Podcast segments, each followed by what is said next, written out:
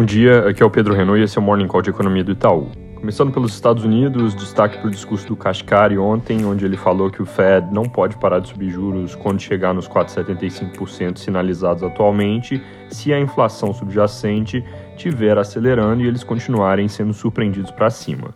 Ele citou especificamente o núcleo da inflação dos serviços, que tem uma persistência elevada e veio forte na leitura mais recente de CPI, impulsionada nesse caso por itens como aluguel. Produção industrial veio ontem um pouco melhor que o esperado, com alta de 0,4%, enquanto o consenso era 0,1%, vindo de menos 0,1% no mês anterior. Hoje, foco em dados de mercado imobiliário, que devem vir com desaceleração, seguindo a queda forte que apareceu na confiança da construção. No Reino Unido, a inflação volta a fazer manchete, retomando em setembro o maior patamar de 40 anos, indo de 9,9 para 10,1, que é o mesmo nível que foi visto em julho. Uma boa parte da pressão vem de preços de alimentos, mas o núcleo também acelerou de 6,3% para 6,5%. Isso vem num contexto de governo pressionado para resolver o aperto no custo de vida das famílias, mas que, na verdade, recentemente teve que voltar atrás nos planos e agora deve deixar uma maior parte do aumento dos custos de energia para ser absorvido pelos consumidores. Obviamente, é um desafio para a estabilidade política que já está relativamente em xeque por lá. Já a inflação da Europa teve leve revisão para baixo com relação à prévia para o mês de setembro, foi de 10% para 9,9%, que de qualquer forma ainda é muito alto, na verdade, o maior nível da história do bloco.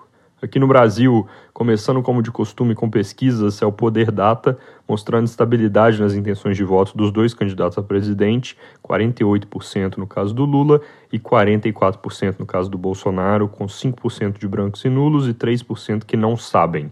Em votos válidos, os números são respectivos 52 a 48. Também saiu o IPESP, com recuo de um ponto do ex-presidente de 50% para 49% do total de votos, enquanto o presidente ficou em 43%, como na semana passada. Com 6% de brancos e nulos e 2% que não sabem, o placar em votos válidos é 53 a 47. Por fim, também teve pesquisa Quest, com recuo de dois pontos do Lula para 47% e avanço de um ponto do Bolsonaro para 42%. Essa pesquisa traz 6% de brancos e nulos e um percentual mais alto de indecisos em 5%. Conversão para votos válidos é 53,4 a 47,2. Sobre taxa de rejeição, interessante que a Quest mostra resultado similar ao que eu comentei ontem do IPEC, com queda da rejeição do presidente de 50% para 46%, agora nessa pesquisa tecnicamente empatado com a rejeição do ex-presidente Lula, que aparece em 43%. Ontem saiu notícia de que o ex-presidente Lula não deve participar do debate no SBT, que estava marcado para sexta-feira, então, em vez de debate, o evento vai ser uma entrevista com o atual presidente.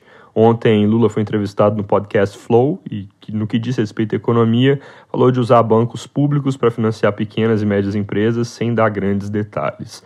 Além disso, o valor traz reportagem segundo a qual um eventual novo governo buscaria turbinar parcerias público-privadas para viabilizar investimento, usando crédito do BNDES, dando garantias do Tesouro. Já do lado do governo Bolsonaro, o mesmo jornal reporta que, em caso de vitória no fim do mês, o governo deve encaminhar já nesse ano uma proposta de PEC para ajustar o arcabouço do teto de gastos e permitir aumento quando houver crescimento de PIB acima de 1%, ou quando entrarem recursos de privatizações, que a ideia seria usar aqui metade dessas privatizações para bater dívida e metade para gasto fora do teto em infraestrutura e distribuição de renda. Em campanha em Minas Gerais, que é um dos principais palcos da batalha pelo segundo turno, o presidente Bolsonaro, acompanhado do governador Romeu Zema, disse que já viraram placar por lá. Lembrando que em Minas, Lula passou do primeiro turno com 5 pontos de vantagem, enquanto o governador do Partido Novo foi reeleito com 57% dos votos. O Estadão de hoje reporta que o apoio do Zema pode, de fato, estar surtindo efeito no Estado, mas não cita números. É isso por hoje, bom dia.